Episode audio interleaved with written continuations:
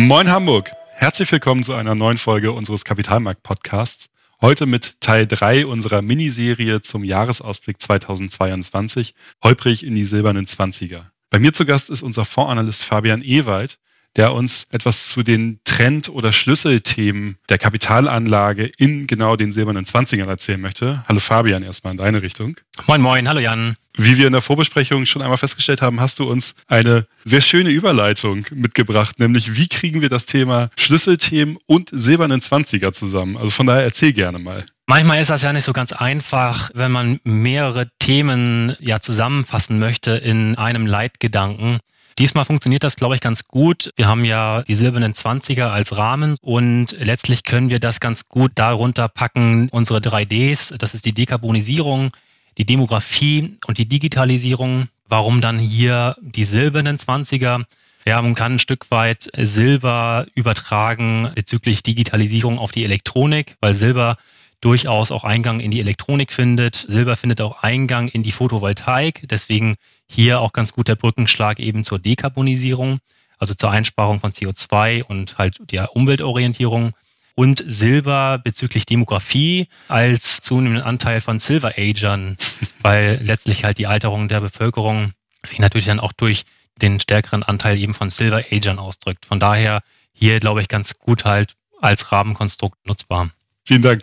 Aber das ist auch so eine typische Eselsbrücke, die sich wahrscheinlich Banker ausdenken würden. Sei es drum, du hast sie eben gerade schon genannt, die drei Ds, die drei Leitplanken unserer Anlagestrategie erweitert eigentlich noch um einen vierten Gedanken, der so ein bisschen entweder als Fundament darunter liegt oder als ja, darüber thront, nämlich das Thema, allgemeine Thema Nachhaltigkeit, das sich ja auch in einem der 3Ds nochmal besonders widerspiegelt. Das heißt, wir haben die Nachhaltigkeit, die quasi entweder drüber thront oder als Basis oder als Fundament dient, die Demografie oder den demografischen Wandel, die Digitalisierung und die Dekarbonisierung. Das sind Schlüsselthemen in der Geldanlage, die nicht nur für das Jahr 2020, sondern eben auch darüber hinaus gelten. Fangen wir doch mal an, uns diesem Thema etwas zu nähern. Und vielleicht, Fabian, erzähl uns mal ein bisschen was zu dem Auswahlprozess. Also wie seid ihr, unabhängig von den Wortspielen, die du uns ganz am Anfang einmal erzählt hast, wie seid ihr auf diese Themen gestoßen? Wie habt ihr diese Themen ausgemacht und definiert? Ja, man muss halt sagen, dass wir das Rad hier ja auch nicht neu erfunden haben, ne? ehrlicherweise. Also das sind schon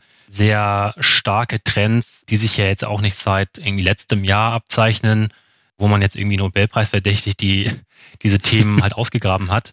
Vielmehr ist es halt so, dass es halt sehr starke Trends sind, in dem Sinne, dass man hier eigentlich schon von Megatrends spricht, weil sie nicht nur über die nächsten Jahre, sondern halt auch die nächsten Jahrzehnte sehr großen Fußabdruck hinterlassen und auch zu einem starken Umbruch auch führen, wie wir denken, wie wir wirtschaften etc. Mhm. Und das betrifft vor allen Dingen, wenn man jetzt irgendwie einen Favoriten hervorheben wollte, dann ist es die Dekarbonisierung, also halt die Einsparung von CO2, weil das einfach eine enorm wichtige Aufgabe der Gesellschaft ist, mit Blick halt zum Beispiel auf das Pariser Klimaschutzabkommen. Wir müssen viel CO2 einsparen, weil wir einfach nur ein 1,5 Grad Ziel haben, was wir sozusagen ja schon in Reichweite haben.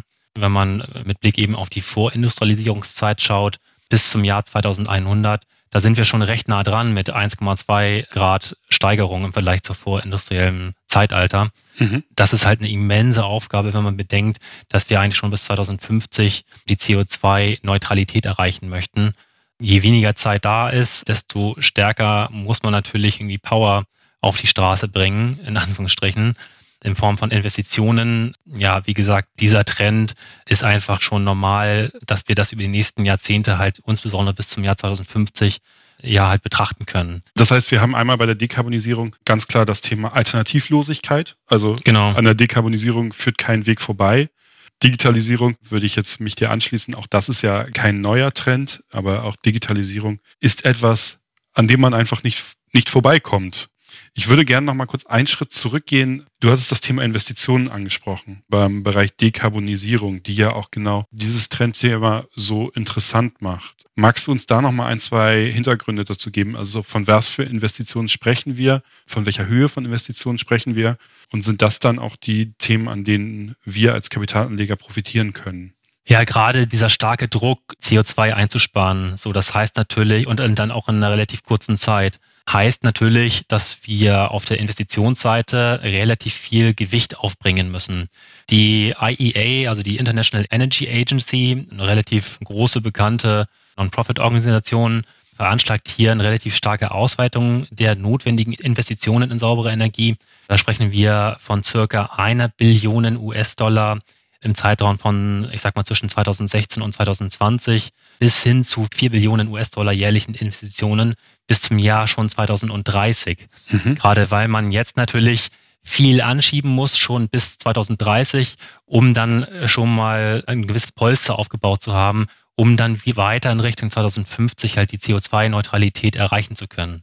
Also das zeigt schon eine Vervierfachung innerhalb von zehn Jahren, ist schon eine Menge. Und das ist dann übrigens nicht nur durch den Privatsektor zu stemmen, sondern wird, wird dann eher auch auf Seiten der Fiskalpolitik mehr zu erwarten sein. Also von der Form gibt es dann auch eine gewisse Verschiebung.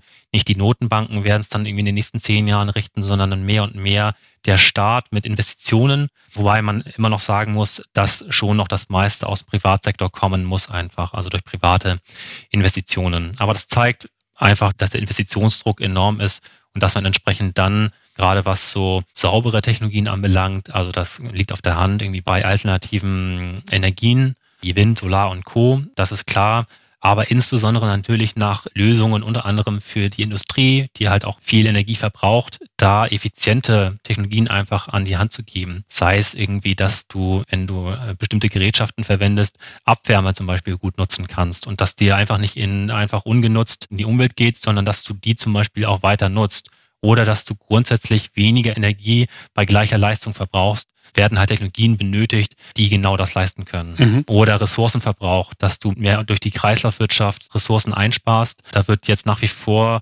schon noch relativ wenig genutzt, was zum Beispiel die Elektromobilität anbelangt, die ja jetzt gerade Fahrt aufnimmt.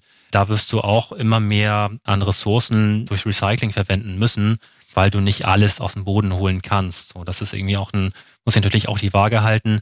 Aber da wird die Kreislaufwirtschaft auch eine immer wichtigere Bedeutung einnehmen, weil das einfach ungenutzte Ressourcen sind, die man sich halt einfach nicht mehr leisten kann, die halt nicht zu nutzen.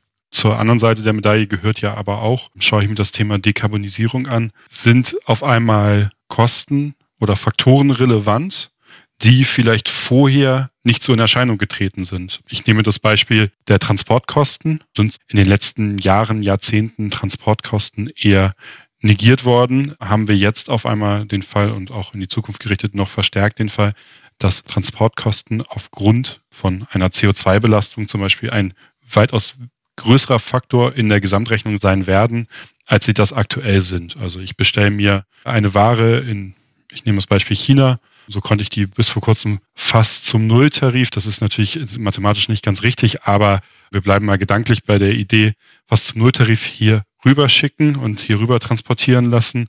So wird das in Zukunft nicht mehr der Fall sein. Das heißt, es wird ja aber auch ein Belastungsfaktor in den Bilanzen in der G&V der Unternehmen sein. Und wird sich das am Ende dann auch auf den Privatverbraucher auswirken oder wird das eher in den Unternehmen verbleiben? Ja, du sprichst dieses Spannungsfeld an, in dem Unternehmen ja eigentlich auch nicht im Grunde seit letztem Jahr, sondern auch immer ja ausgesetzt waren was dann auch das Betrachten der Umwelt als Ressource anbelangt. Also wir haben zum Beispiel sehr CO2-intensive Sektoren, wie zum Beispiel Versorger, die äh, aus Kohle Energie oder gewinnen. Logistik zum Beispiel. Oder auch Logistik, genau. Und dabei ist ja immer schon die Frage gewesen, kann man Produkte in der Form mit dem Preis, mit dem das Produkt angeboten wird, tatsächlich auch rechtfertigen. Mhm. Konnte man in der Vergangenheit ja auch schon nicht, ähm, weil kostenlos halt Umweltressourcen in Anspruch genommen worden sind, in Form von, ich stoße halt CO2 aus, belaste damit die Umwelt oder auch vielleicht in anderer Form, dass ich den Boden in einer bestimmten Form verseuche oder zumindest belaste. Und das muss ja im Grunde eigentlich sich in den Preisen auswirken. Mhm. Das heißt also, dass wenn ich jetzt ein Gut irgendwie von China nach Europa transportiere, dann muss das eigentlich in den Preisen sichtbar sein. Und das wird dann letztlich über CO2-Preise dann ja sichtbar gemacht. Mhm. Und das ist auch ja notwendig, um eben genau das ja zu vermeiden, diesen Anreiz zu schaffen, günstig relativ weit entfernt zu produzieren, ist dann auch günstig, ja, ich sag mal, dann auch in, in, in die Absatzmärkte Europa zu transportieren und genau dann ja auf dieses Problem Umweltverschmutzung oder CO2 Intensität nicht einzuzahlen. So genau das muss dann ja über die CO2-Bepreisung gelöst werden und das sieht man letztlich dann auch in den Preisen. Und letztlich wirst du dann ja genau dieses Spannungsfeld haben, kannst du trotzdem dann wiederum an der Kostenschraube was machen. Das ließe sich halt wiederum über technologische Lösungen ermöglichen.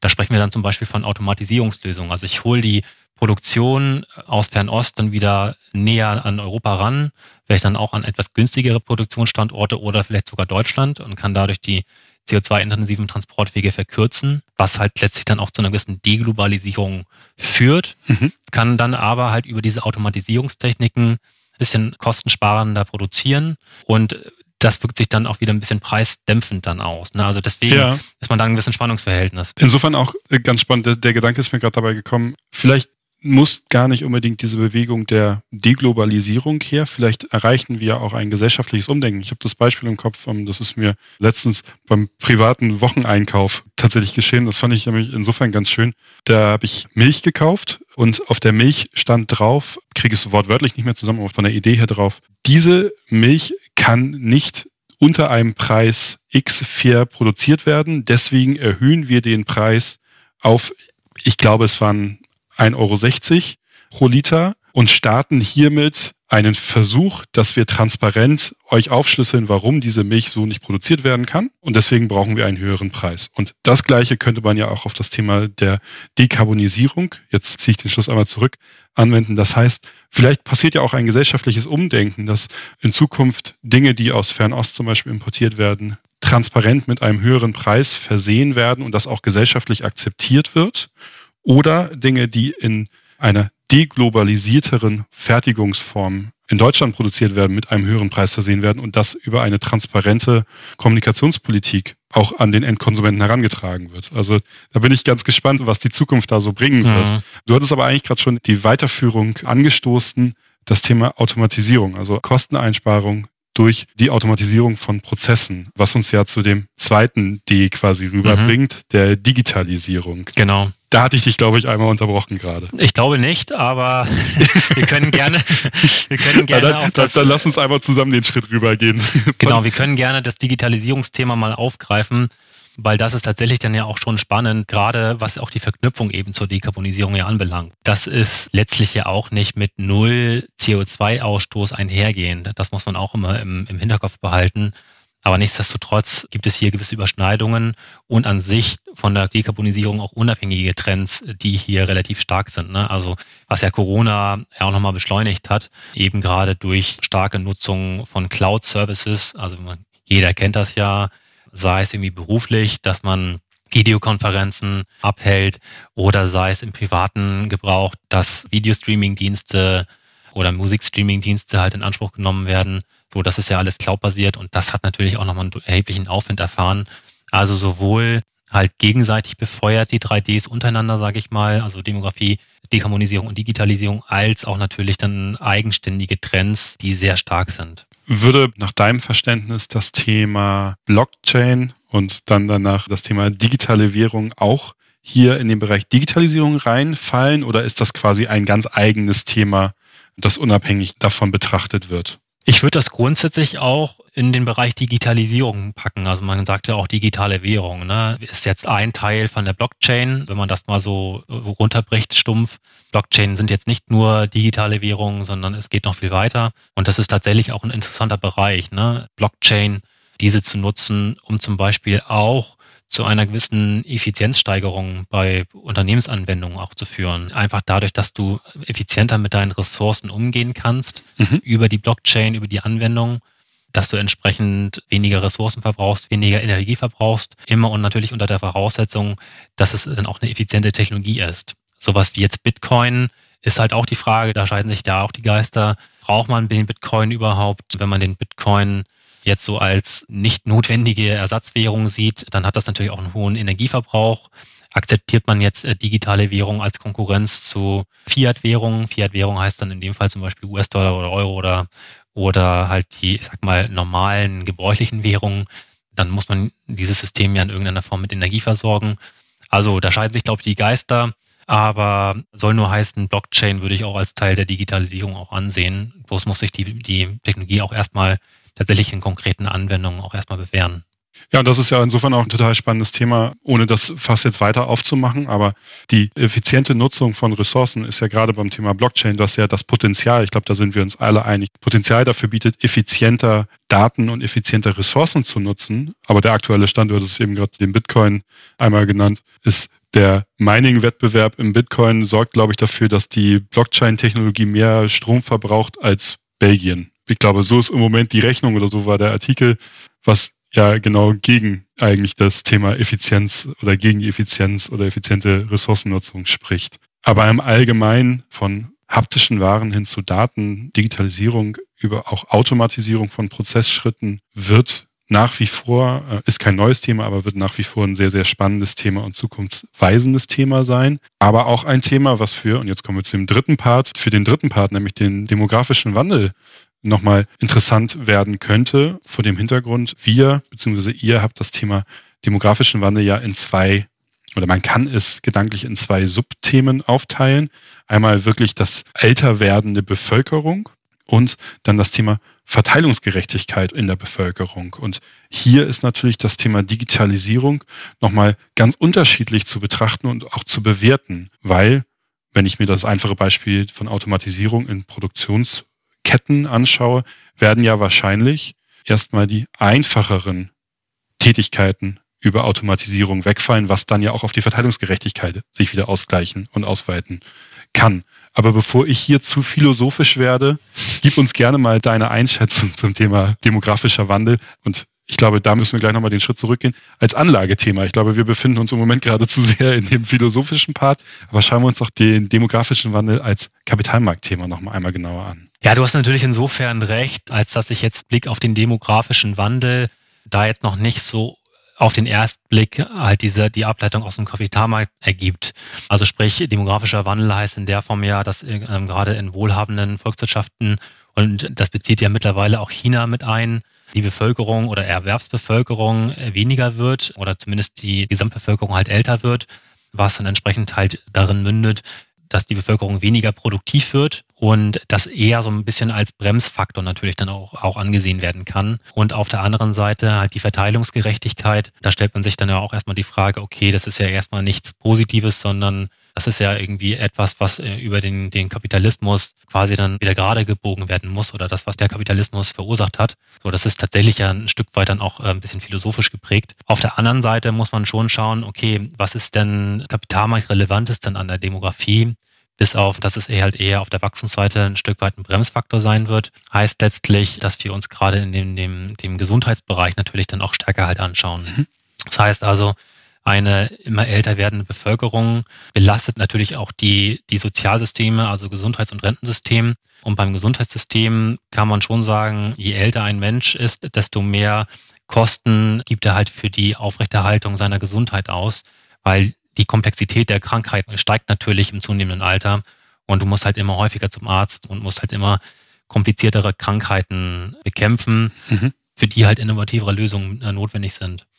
Und äh, Volkswirtschaften wenden einen relativ großen Teil ihres BIPs auf, um genau halt die Gesundheit zu fördern oder halt Krankheiten zu bekämpfen. Und das führt uns halt zu der Ableitung, dass natürlich im Gesundheitsbereich zum Beispiel medizintechnische Leistungen wir als sehr aussichtsreich ansehen oder auch aus dem Bereich Biotechnologie, der im letzten Jahr ein Stück weit hinter seinen Erwartungen geblieben ist, dass wir hier eigentlich ein ganz gutes Fundament sehen, dass man entsprechend halt auch in den nächsten Jahr und auch in den nächsten Jahren da auch gute Wertsteigerungen erfahren kann. Also sprich Biotechnologie und Medizintechnik, weil das hier zwei Bereiche sind, die ähm, innovative Lösungen anbieten. Biotechnologie bei medizinischen Produkten mhm oder bei Medikamenten und der Bereich Medizintechnik halt bei Medizintechnik und darum gestricktes sozusagen Serviceleistungen. Mhm. Diese beiden Bereiche sehen wir als doch sehr aussichtsreich im demografischen Bereich an. Du hast gerade eigentlich schon den nächsten Schritt gemacht, nämlich nachdem wir über die drei Ds der Anlagestrategie so ein bisschen philosophiert haben, wollte ich eigentlich den Schwenk kriegen und sagen, jetzt lass uns doch mal, sagen wir mal, Butter bei den Fische. Was heißt das jetzt eigentlich? Und du hast es jetzt für den demografischen Wandel gesagt, okay, Investitionen in die Innovation im Bereich Medizintechnik besonders, aber auch in die Biodiversität. Hast du es, glaube ich, gerade richtig genannt oder habe ich das falsch wiedergegeben? Biotechnologie, nicht Biodiversität. Biotechnologie. Entschuldigung, aber das führt uns gleich zum nächsten Thema, nämlich zum Thema Dekarbonisierung. Könntest du einmal in Kürze wiedergeben, in was investieren wir? Oder was ist der Investitionsgedanke, um auf das Thema Dekarbonisierung in der Anlagestrategie einzuzahlen? Also das hatten wir ja ein Stück weit ja auch schon erarbeitet. Vielleicht da nochmal, um das konkreter nochmal zusammenzufassen, haben wir hier im Grunde zwei Bereiche. Also einer ist ja sehr bekannt, alternative Energien. So kann man am einfachsten diesen Gedanken fassen, wie man letztlich auf Dekarbonisierung einzahlen kann. Also einfach durch alternative Energien, die kein CO2 ausstoßen. So, das ist halt relativ naheliegend, ist aber auch etwas, äh, was ein bisschen zu kurz gesprungen wäre und wo das Anlageruniversum dann am Ende auch nicht so wahnsinnig viel hergibt, als dass man sagen könnte, da wäre man jetzt sehr gut diversifiziert. Das ist schon immer noch ein wichtiger Punkt gut diversifiziert zu sein, auch ähm, mit Blick auf ein besonderes Thema wie Umweltschutz. Und da wäre jetzt unser Ansatz, nicht nur halt alternative Energien halt zu forcieren und das in die Anlage zu bringen, sondern vor allen Dingen auch, und da hat man halt ein etwas breiteres Anlagespektrum, Energieeffizienz, Ressourceneffizienz zu forcieren und Unternehmen halt auszuwählen und das dann auch über einen Investmentfonds, die halt entsprechend Dienstleistungen und Produkte anbieten, durch die sich halt Ressourcen einsparen lassen oder auch Energie einsparen lässt. Mhm. So, und das dementsprechend, ich sag mal ganz plakativ, dass ich durch ein Küchengerät meinetwegen deutlich weniger Energie verbrauche als bei den Wettbewerbern. Da weiß ich ja heute schon, zum Beispiel jetzt ein Großküchenbetreiber, dass der gerade was auch dann so CO2-Bepreisung anbelangt, der wird ja einen hohen Anreiz haben, Produkte zu nutzen, die einen möglichst geringen Energieverbrauch haben, weil er das dann letztlich dann ja auch in seinen Preisen ja irgendwo wieder kalkulieren muss. Das hatten wir auch das Thema.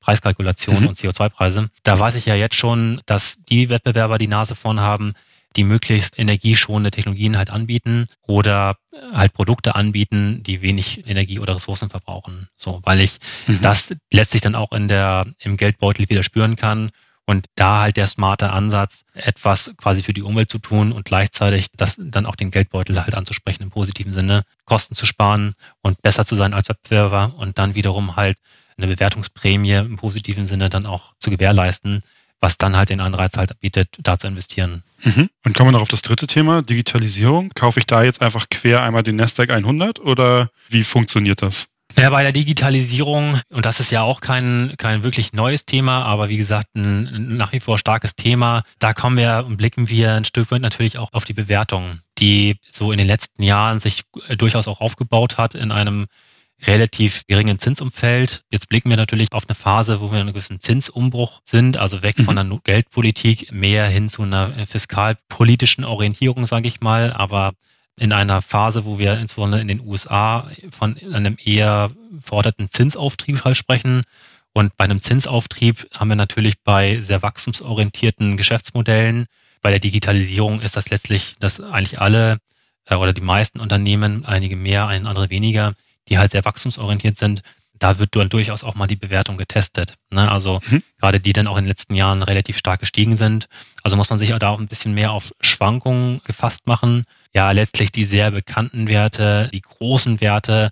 Da wird es, glaube ich, schon etwas schwieriger, jetzt nur simpel diese großen monopolartigen Unternehmen zu kaufen. Zum einen, weil die halt relativ stark halt vorangelaufen sind, was die Marktkapitalisierung anbelangt. Das ist dann auch irgendwann, glaube ich, Grenzen gesetzt. Und auf der anderen Seite diese monopolartigen Stellungen dann auch ein Stück weit eher auch in Frage stehen und die USA da auch ein Problem haben, ne, was so Wettbewerb anbelangt. Mhm. Das haben wir jetzt in China ja auch durchaus schon in Teilen gesehen im letzten Jahr, halt eher so als Belastungsfaktor, hat in Teilen aber auch das Positive, dass ein Stück weiter auch der Wettbewerb ein bisschen im Dorn im Auge ist und der damit angegangen wird mit den Maßnahmen in China, den Regulierungsmaßnahmen. Das haben die USA jetzt noch nicht wirklich forcieren können. Es gab Anhörungen von großen monopolstellungsbetrachteten Unternehmen, aber so richtig Maßnahmen hat man da jetzt noch nicht sehen können. Und das ist natürlich dann auch ein Hinderungsgrund, jetzt wirklich nur die altbekannten starken äh, Digitalplayer zu wählen, sondern äh, da braucht man, glaube ich, auch einen Ansatz, der sich so ein bisschen breiter aufstellt, wo man halt nicht nur fünf Werte kauft, die in der Vergangenheit immer gestiegen sind.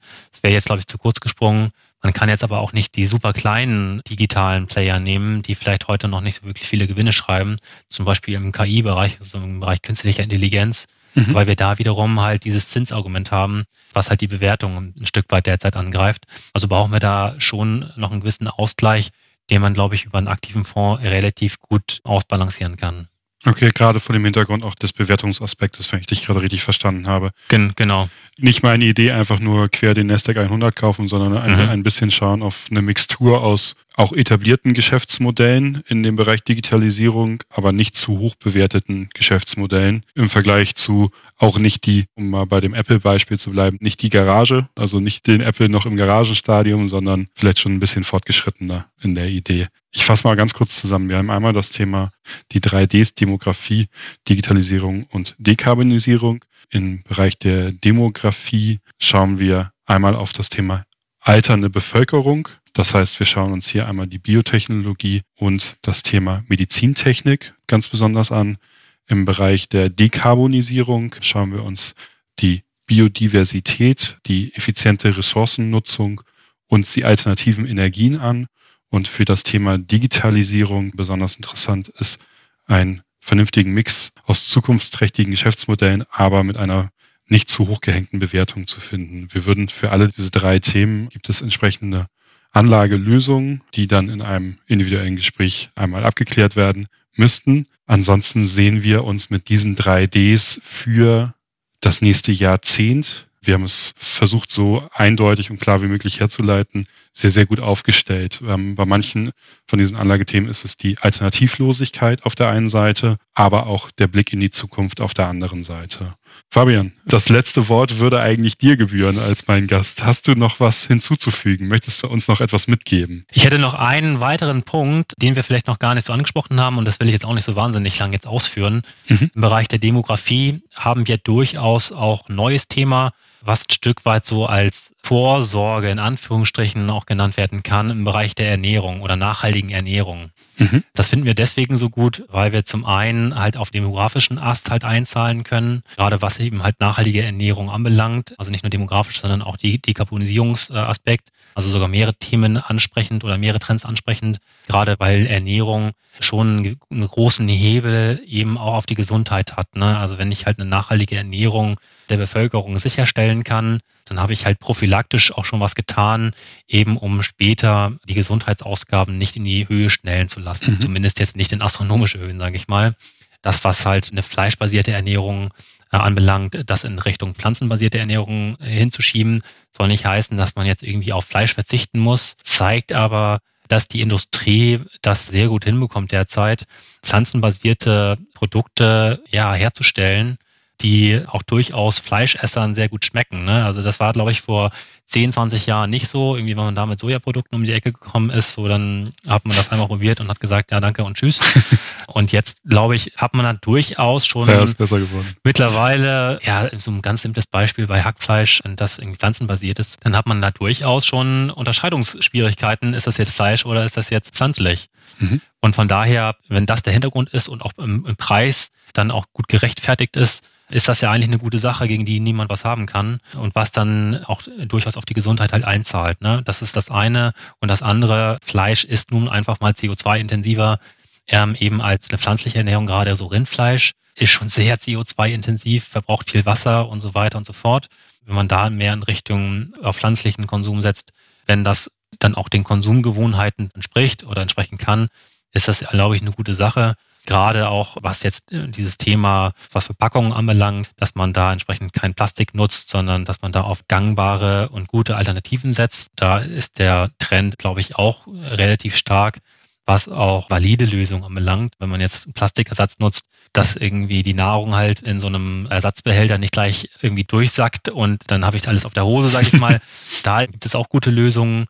Die Trends sind schon relativ vielfältig im Nahrungsmittelbereich, dass ich zum einen eben auf diese demografischen Erfordernisse einzahlen kann und gleichzeitig dann auch auf die Nachhaltigkeitsziele. Von daher sehen wir das als ein relativ gutes Segment an, wo man auch nochmal einen Schwerpunkt setzen kann in 2022 und darüber hinaus. Ja, vielen Dank für die abschließenden Worte.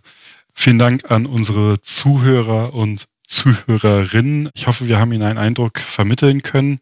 Gerade auch, das hat Fabian mit seinem letzten Beispiel ja noch gut illustrieren können, wie diese drei Leitplanken auch noch ineinander verzahnt sind. Also warum diese drei Leitplanken so wichtig sind für 2022 und eben auch darüber hinaus in den silbernen Zwanzigern. Wenn Sie Fragen oder Anmerkungen haben, schreiben Sie uns gerne eine Mail an podcast.haspa.de oder besuchen Sie uns auf unserer Website www.haspa-kapitalmarkt.de. Ich wünsche Ihnen eine schöne Woche und bis bald.